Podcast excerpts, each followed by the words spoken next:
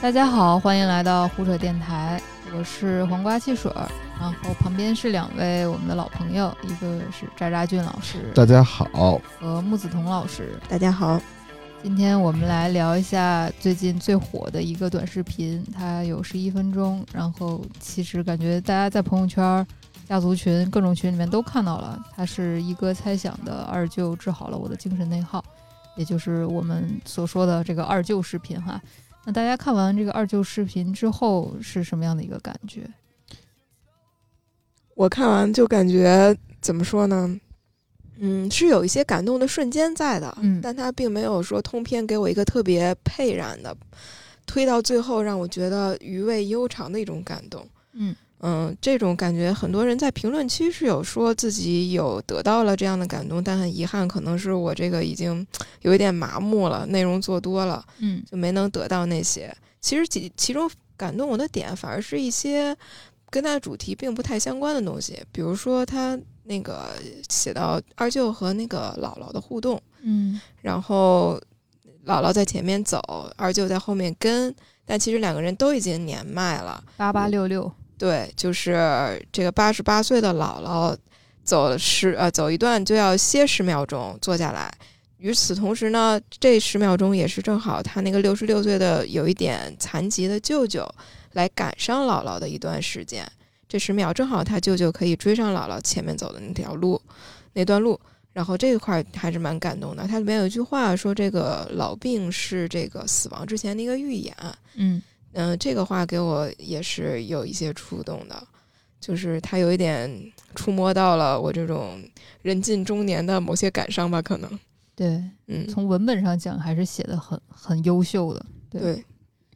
扎老师觉得呢？呃，我觉得就是这个视频，当时是那天，其实咱们公司群里就已经就有人在分享这个视频，说这个文案写的不错。嗯但是当时我看见这个二舅这个标题，因为大家都知道嘛，就咱们天天就翻短视频，然后就对这种有点天然懒得点，嗯，然后就没看。然后直到下午咱们聊选题的时候，然后说这个视频现在火了，我才去看。当时我其实刚开始看的时候没有抱太大希望，我觉得可能就是一个正常的东西吧。但是最后看完之后就，我给我的感觉就是一个高考满分作文的感觉，嗯就内容是个好内容，然后嗯、每一个环节的转折句啊，包括它的转，就是有一些恰到好处的点都做的非常的嗯、就有有有有有有办法嗯那个点，就比如说就是刚才咱们提到那个六六八八的那个点。对，还有说躺在床上的断腿卧龙，这嗯些一些词，我觉得用的都挺有趣的，就它是有节奏的嘛，就从内容上来讲。但其实就是感动是肯定有的，就是看完这个，呃，但是看完之后，我觉得这种感动就挺，对于我来说，就同时也出现在就是比如说我在大马路上看见。呃，旁边拉二胡的盲人老头儿，然后我给他递钱的那种感动，我也有过，就是这种感动就比较生理性的，就比较浅层的。但是更多看完这个视频之后，有一些疑问吧，就是比如说，呃，那个村子的基础建设，然后年轻人之类的这些问题，就更多的在我脑海里浮现。就是我觉得这个这个内容是好内容，但是有些东西，就有些这个故事是个好故事，但它很多前提被忽略了。就我是这么认为的。嗯，我我话，我觉得这个 UP 主他就是他也出来回应了很多争议嘛，因为他这个实在是太火了，可能是今年最火的一个内容视频项目吧。嗯，然后很多人会质疑你是不是假的，你是不是剧本啊什么的。我我倒不觉得，我是觉得是感动的，很真诚。我相信他不是假的，一定是这个真实发生的故事，也也是他的亲人。那想哭的话，肯定会有那种想哭的细节，就像刚刚两位老师说的，嗯就是他其实不是在最后升华的地方让你觉得特别澎湃、特别激动、昂扬那种感动中国，不是那种，反正就是一些小的细节，比如他二舅的那个工具箱是一个改的一个桶啊什么的，然后把那个瓶盖拧开，然后一翻开是个工具箱啊，我觉得那种细节真的是它很真实，它就是会发生在这样一个老人身上。就像就是家里面或者说外头爷爷他们就是修自行车的爷爷，嗯他们那种工具箱可能也是那样子改过来，或者说修皮鞋的爷爷，就是有那种很戳人的细节，让你觉得他就是一个很真实的一个底层人物。对，但是哭的话，我觉得不会是因为他最后说这个中华民族怎样怎样，我觉得这是一个个体的故事，个体的一个苦难嘛，就是我不会觉得，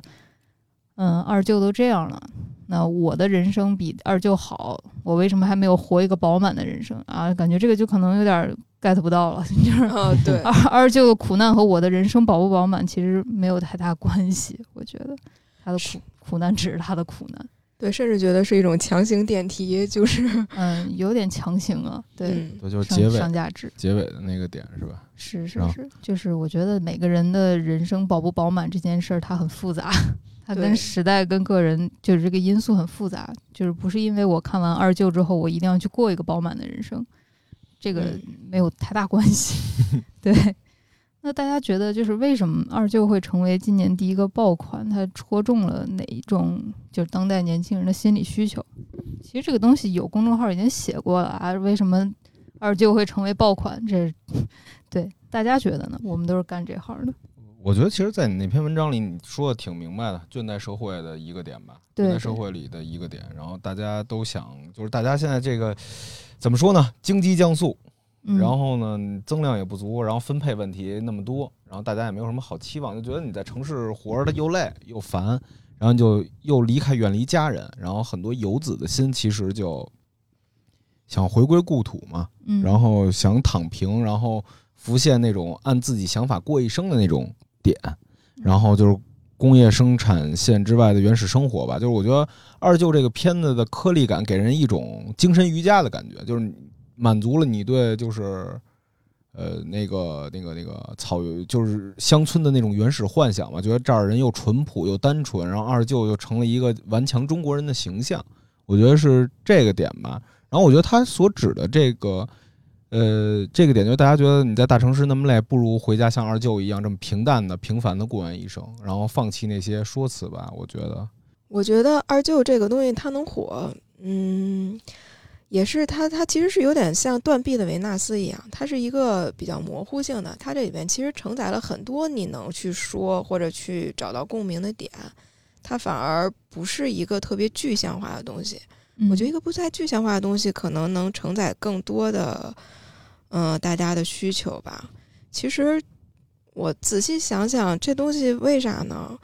我觉得不去分析它，或者说没法儿完好的分析出来它，可能就是它能火的一个重要的原因之一。嗯，对，这个是比较随机性的，搞内容就是这样。但是其实留言板里还挺多点的吧，就是他留言板里都是年轻人，然后有我印象比较深刻的几条，说是我现在考上了编，要远离家人，还有一个就是我现在城市里非常累，想回去。就二舅就满足他们这种情绪吧，我觉得他跟时代的情绪是暗合的。对我看到微博上有一位博主，嗯、他他不太喜欢，然后他提出了一些自己的观点，但是我觉得就是有这样的观点是 OK 的，就大家都在讨论嘛。然后嗯，就说为什么二舅的那个 B 站评论区底下都是自己的事儿，就是我看完二舅之后，我上岸了，怎样怎样怎样，就讲的都是自己的事儿，有一种用二舅反哺自己的感觉。我在嗯二舅那儿获得了一些精神力量，然后反哺到我自己之后，我觉得我有了一些重生或者说走下去的希望，然后我接着去干我自己，不管是上岸也好，考公也好，结结婚也好，怎怎样怎样都好，就是反哺到自己身上。所以说，他其实也从侧面反映了他为什么会成一个爆款吧，因为就是倦怠社会底下，所有人都觉得山重水复疑无路，柳暗花明又一村的时候，二舅出来了。然后嗯二舅他作为一个干电池一样，给大家提供一些能量，所以说它其实是符合了年轻人的心理需求的。嗯，对，那大家有没有理解 UP 主所说的精神内耗到底是什么？我为了理解这件事儿，我特意去查了什么叫精神内耗，因为我看完这个，我最大的疑问就是他到底解决什么精神内耗？他怎么治愈了？对我也比较纠结这个问题。对，首先这个里边从头到尾他也没说那个我希望在乡下被二舅治愈的精神内耗是什么。就这个我是指这个作者本人啊，嗯嗯因为他那个从头到尾也没有讲自己的事情嘛。嗯然后我特意去查了一下，所谓精神内耗，我不知道理解的对不对啊？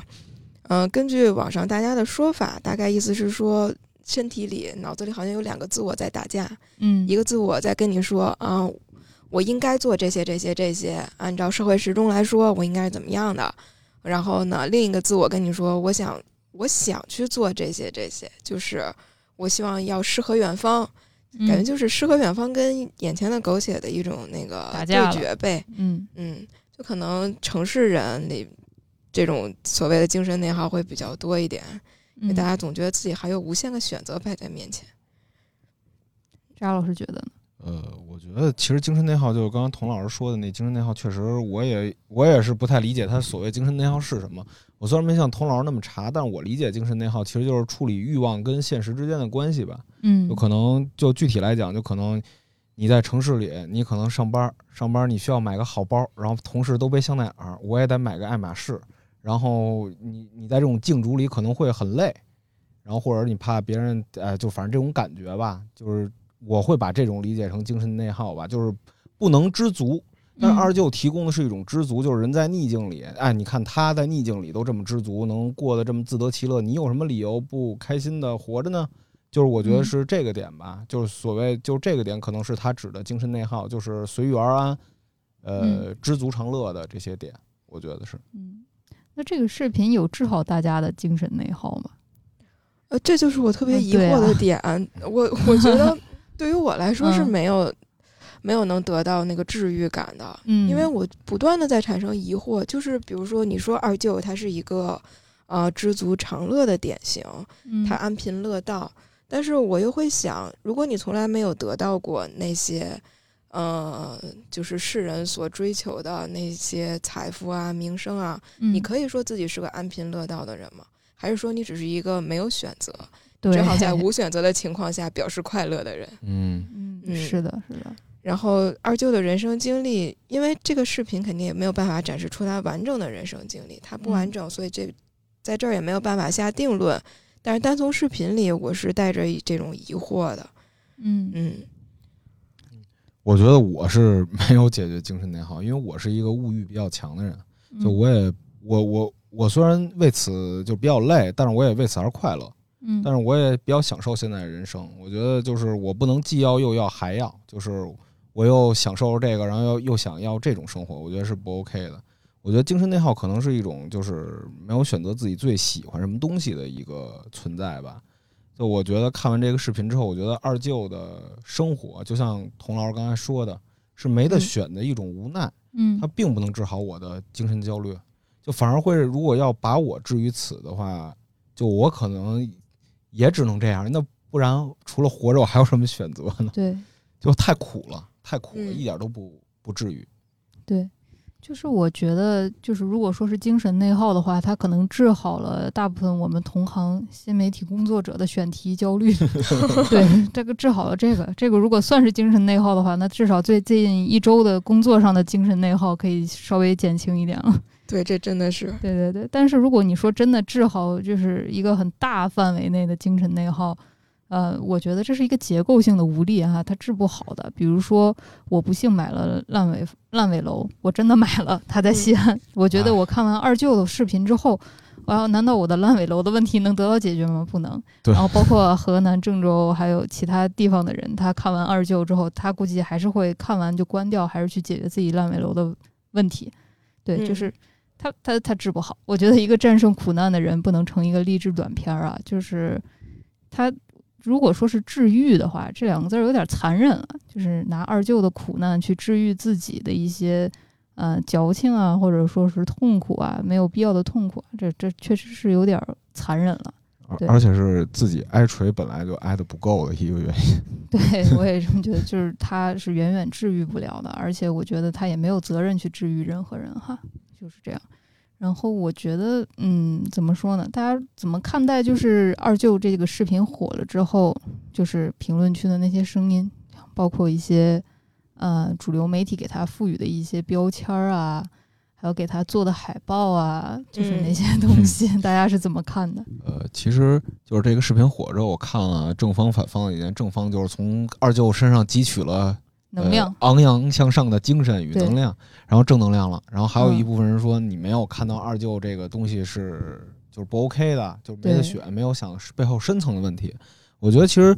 嗯，作为创作者，就是咱们都是创作者嘛，我其实嗯理解就是 UP 主就没有说透的一些现实的原因，可能说透了，大家也就看不见这个视频了，有一些问题。嗯，毕竟没有一个作品能接受逐字逐句的拷问吧。但更重要的是，就是大家从中看到了什么，想到了什么。嗯，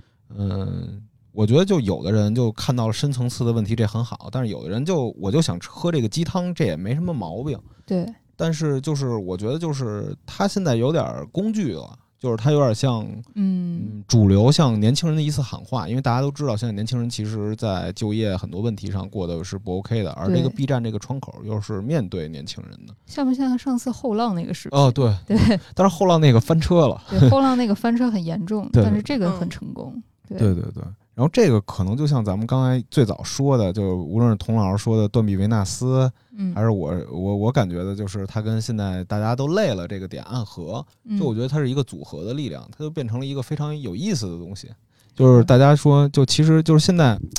我们有很多问题，但你看看二舅，你忍一忍，一定会好的。嗯，就是这种下去。所以我其实我个人是对这个视频，就是我觉得它是一个非常好的文案，就就就。就是你把文案摘了，它也是一个非常好的视频。但是有一个问题是我比较好奇，为什么这明明是一个二舅的人生，但二舅就始终在视频里一言不发？就是这是让我感觉到非常就这个对这个视频有点遗憾的地方嘛。我觉得就是嗯这种感觉，还有现在的现在的留言，嗯，然后视频的拍摄手法，还有二舅一言不发组合的，就是一个沉默的二舅的形象。其实共创了这个作品，嗯。感觉像造神，就是塑造了一个嗯苦难的神，对，塑造了一个大家理想中该是如此的一个形象。它更像一个文学形象。我看到有很多评论说，对，说这个人的文案摘下来的话，就是一篇很好的小说。是的，他就像老舍啊，或者曾经的那些那个那个年代的作家会写的传奇人物小象一样。对他用一种比较零度的语言去描述一个非常苦难的事儿。就有点那种作家的感觉了，对对对，所以就是可能二舅这个角色通过这个视频所呈现出来的，他也并不是一个立体的二舅这个人，他跟二舅这个本人可能是有一些区别的，一个吉祥物。对，然后就是他可能是一种外界的观望和一种对自我一些想象的投射吧，他觉得人该是这样，人这样最好。人这样的话会让我感到有一种生命的力量在里边蓬勃着，然后我我就经常看到这个，我就会想到我们这种文字的创作者啊，就是很多时候我们写一个人的时候，你没有办法把他写全。如果你写全了，他这个人身上最有力度的那个冲突点，他就会被消解掉。嗯嗯，就比如说之前那个有一个日本的这个叫不工作的人，什么也不工啊，什么也不干，出租自己的人。然后这个人曾经被一批这个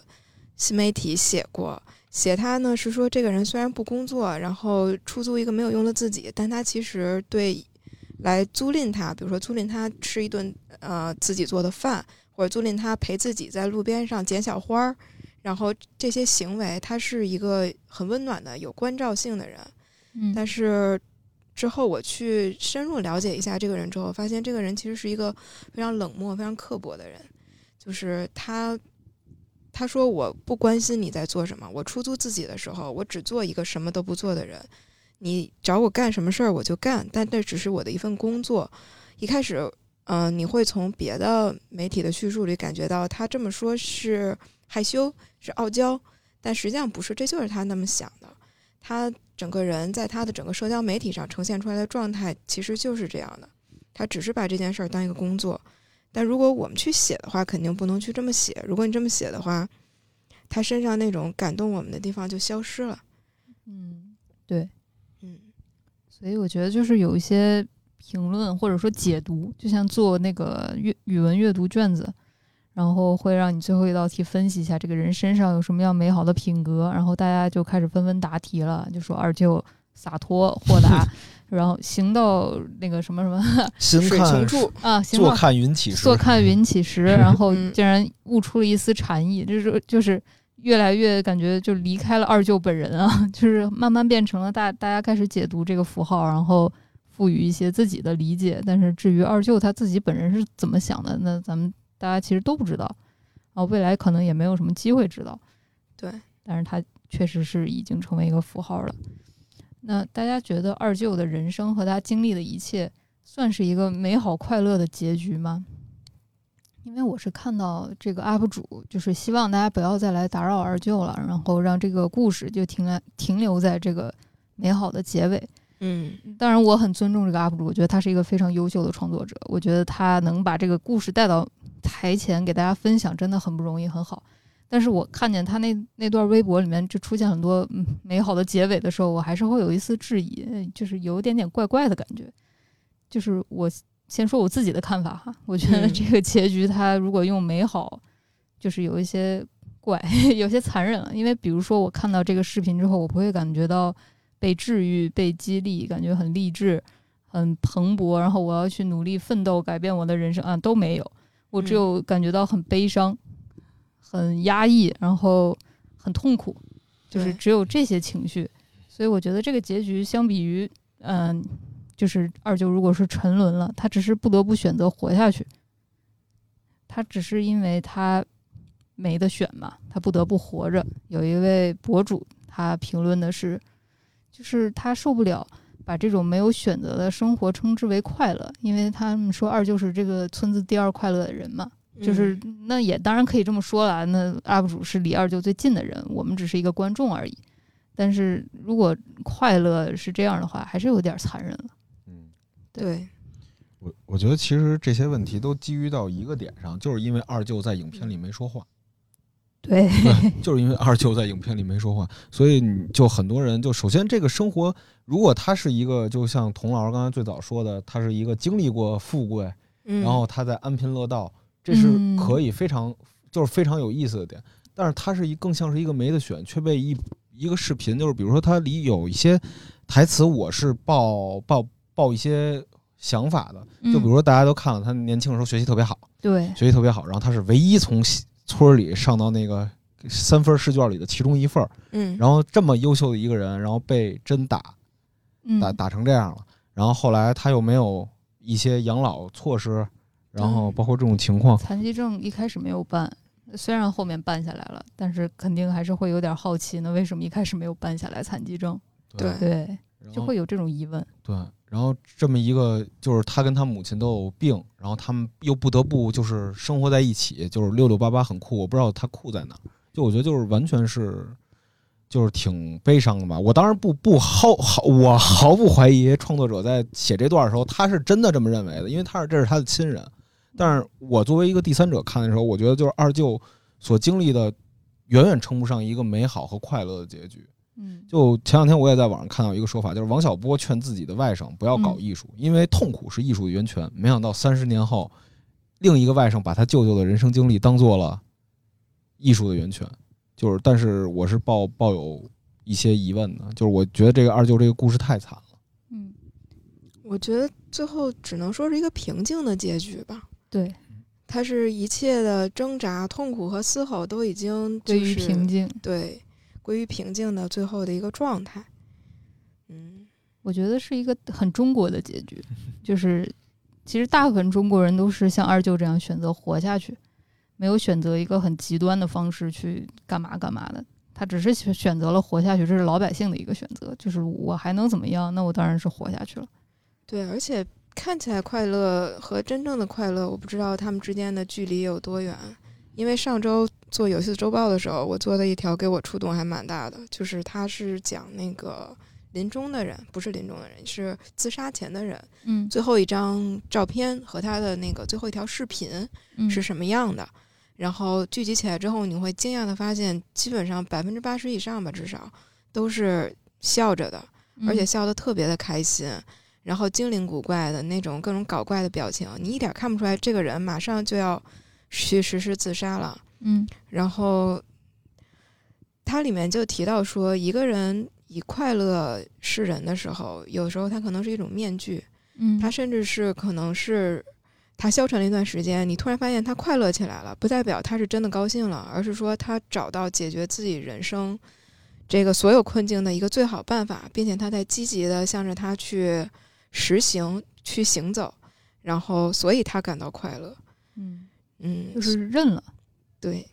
这个说法让我想到，就是这个视频开头的时候说二舅因为就是赤脚医生打针，然后腿不好了之后，他有三年的时间没有出门。嗯这三年可能就是他在想，他在想这个事儿，然后等到三年之后他想开了，然后他就出去做木工了，嗯，然后他就是想明白了这个事儿，有点像刚刚童老师说的这个，就是这个过程，我觉得就相比于二舅之后的故事，我也想问问他，就是这三年的故事，对，我很好奇这三年是怎么想通的。而且这三年家里人难道对他就一直是包容的吗？总感觉嗯中间还有各种就是柴米油盐鸡飞狗跳的一些桥段，但是他被大而化之的讲了之后，就变成了一种禅意。嗯是的，所以大家认为，就是从二舅这个视频生发过去啊，就是苦难这件事儿，它真的有意义吗？就是我们非得从苦难这个两个字里面去上点价值啊，学点道理吗？我觉得，我觉得这个其实咱们从小其实学到这些挺多的吧，就是这些就不用不用非得二舅这个故事要我怎么嗯，才告诉我，就是那个天降大任于私人也人也，哎对，要不然就是那个足球有一个解说员说是什么那个，呃，接受接受生活的残酷才是最大的英雄主义。罗曼罗曼罗兰，呃对对对那句话，嗯然后就是这种话，就其实大家都听挺多了。我就嗯倒觉得其实不需要用二舅来教吧，就是他之所以能这样的话，是他突然给你把这些文字给你影像化了，嗯然后伴随着呃不错的质感的画面和文字，然后让你给你带进去了。但是这个其实咱们从小就学嘛，我觉得苦难的意义就没有意义。就你想到苦，我觉得对于我来说，小时候挺苦的。小时候就没有像现在很多东西那么便利，没有那么东东西有意思。它确实有快乐，但是我是觉得那那我就不想再回到过去的那种生活了。我是想更好的往上的走，就是去避免苦难，而不是把苦难当做我自己精神的粮食。嗯我我看到苦难是习惯性规避的，我现在嗯 就这这个视频刚出来的时候，我也是看了标题就觉得里面估计不是会给你撒糖的那种内容，嗯我有一种生理性的退避，不太想看。嗯，我当然，苦难肯定有苦难的价值，不然悲剧这么多年不能是嗯一直是人类文艺的主题之一。对，但是它对于我来说，现在不如一些小甜饼能给我带来的快乐更多。因为已经够苦了。对，对经经受了各种毒打。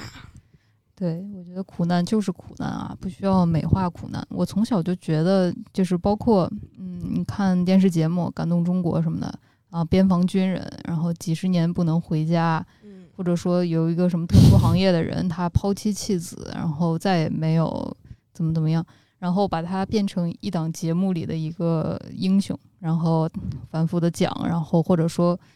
嗯、带着台底下的观众哭，或者说我们嗯小的时候学课文，经常会有那种哎呀好苦好苦的人，他是怎么扛过去的，然后把它全文背诵下来，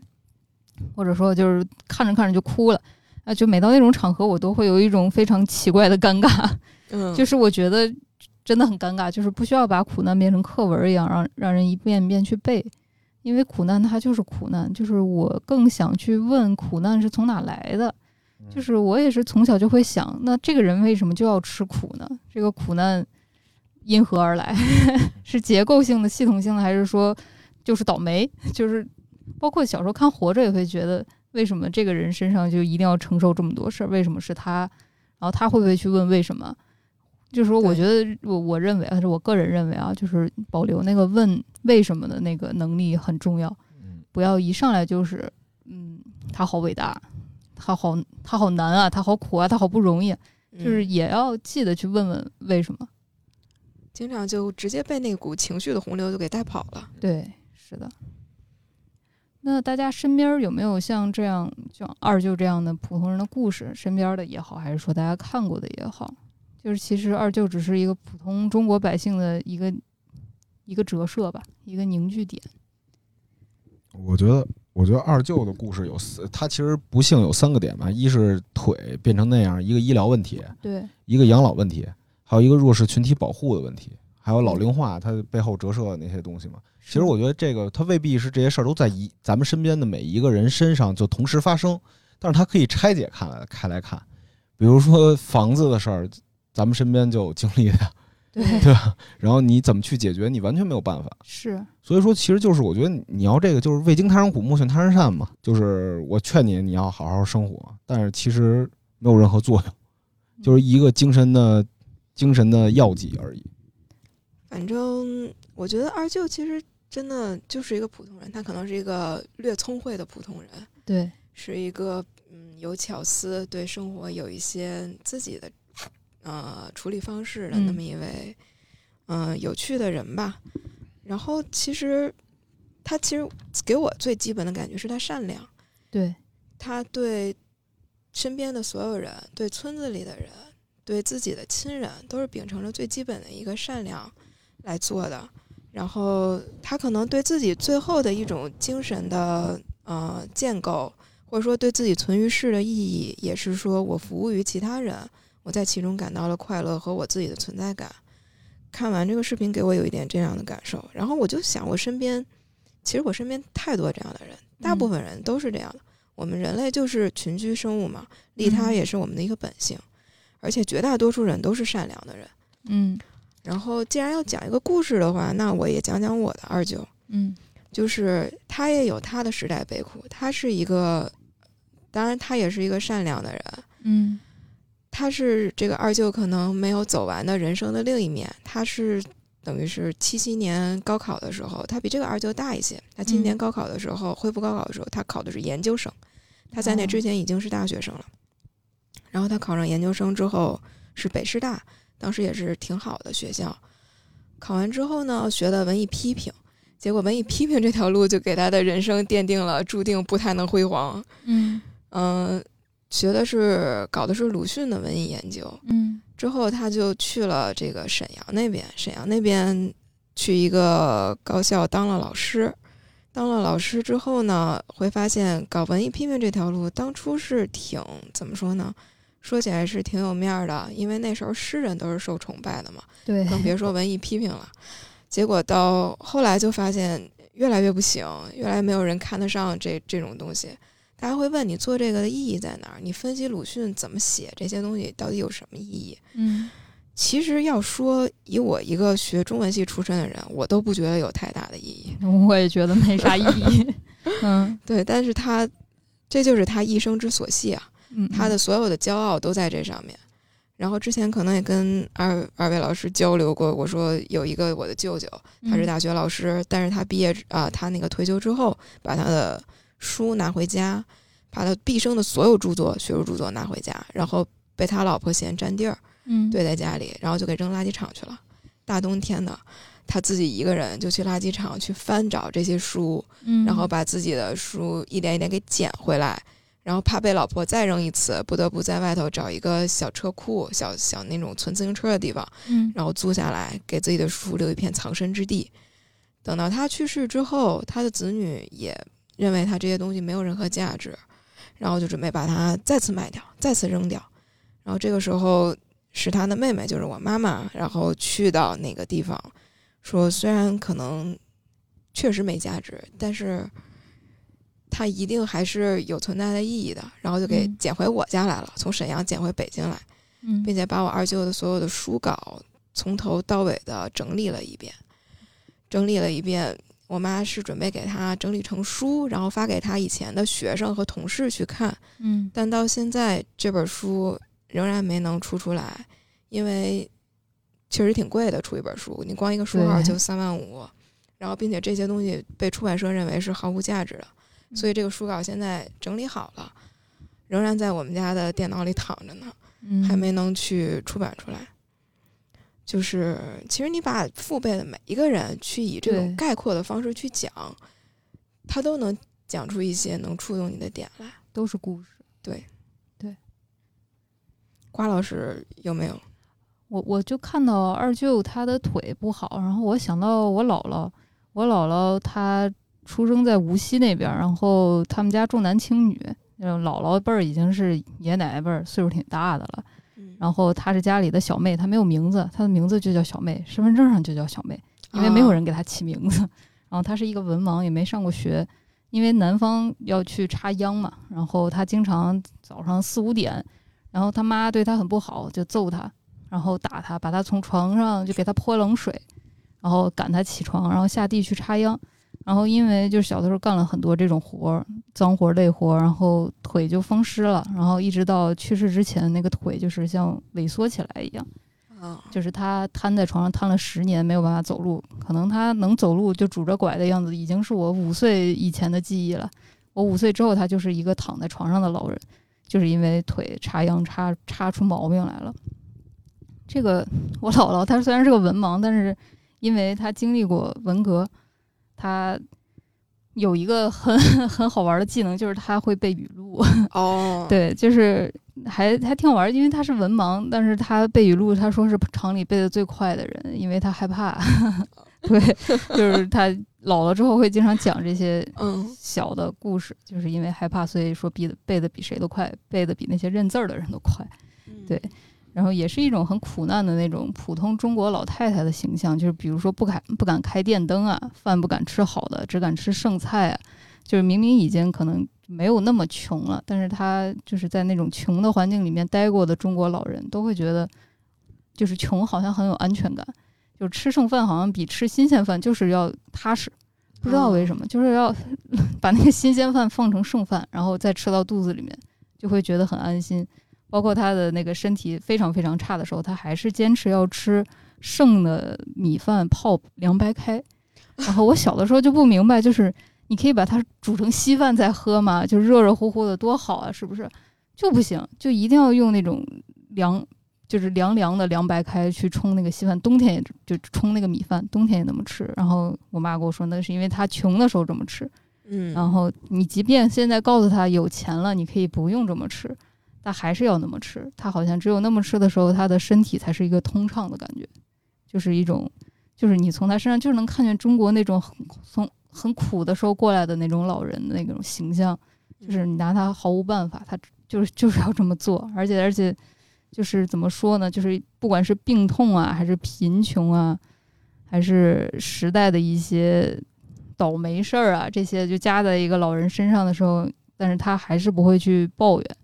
他还是觉得啊，我要活着，包括哪怕已经就是整个腿已经瘫痪，然后已经失禁，然后意识快要不清楚，他还是想啊，我要活着，我得活下去。对，对，就是这种感觉，让人就是觉得活着就是发生在每一个中国中国人身上的。它不是一本小说，它就是一种中国人的叙事。对，就你离得很远的时候，你会能在他身上看到，解读出这是时代带给他的一些东西。对但，当你离得很近，你就在他身边的时候，他就是你家人。对他就是一个人，嗯他身上不带有那些东西。你一个人面对多少苦难，你还是想活呀。最基本的，这是人的本能。对，并且人不想哭着活。对，嗯是的。所以两位老师觉得，就是为什么我们这么喜欢，也不是喜欢，就是热衷于观看，就是类似《活着》这样的苦难叙事。我我觉得它是一种崇高感吧。嗯，就是你在悲剧里面，你总是能体会到一种悲剧有一个很很有意思的地方，在于它热衷于描述苦难，让你观察苦难，让你体会苦难，但是你与那个苦难是有距离的，就是你本身是有安全的，有安全感的。你在岸边看着别人在海里挣扎，你能为他那种疯狂的挣扎和滔天巨浪感到一种崇高感。对你一方面是恐惧着，一方面又觉得人因为这个恐惧，所以在这种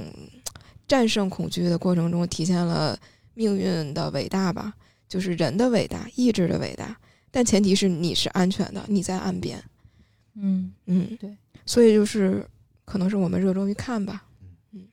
我我记得还有一个点，就是冯小刚在特早之前拍了一个电影叫《一九四二》，然后讲的是那个河南大灾。然后其实对于我来说，苦难的东西我更想就是童老师说的那是一个部分，然后还有一个部分就可能是你比较好奇，就为什么何以至此的时候，然后你去看这个苦难，就是这些人就之前我们曾经这么苦，然后为啥，然后如何从中获取经验，我觉得也是一部分人看苦难的点吧。至少我是这这样，试图寻找出一个经验来。然后冯小刚那个电影，我记得当时风评特别不好，然后大家就说说现在过得这么好，你要提这事儿干嘛？跟那个刘震云，刘震云那个写那个一九四二文章开头，就是他跟他姥姥说话，说说那个说你给我聊聊当年河南河南的事儿。他说你你在跟我提这些糟心的事儿干啥？是一个东西，就是我觉得苦难这个东西其实也经常会被忘嘛。然后但是其实很多人看这个二舅这个视频是没有把它当做苦难叙事去看的，只是一个人顽强活着。但是他其实就是也很会让人上瘾吧。嗯，如果只是单纯说活着的话，就是我反正不敢看第二遍啊。就活着本身就活着，不管是书啊、电影啊，就是张艺谋那个电影，真的就是这种东西看第二遍会很抑郁。对，我觉得治愈就是抑郁的郁，就是看完之后就人震麻了。我看到有一个人评价他看完余华的《活着》之后，他是上高中时候看的，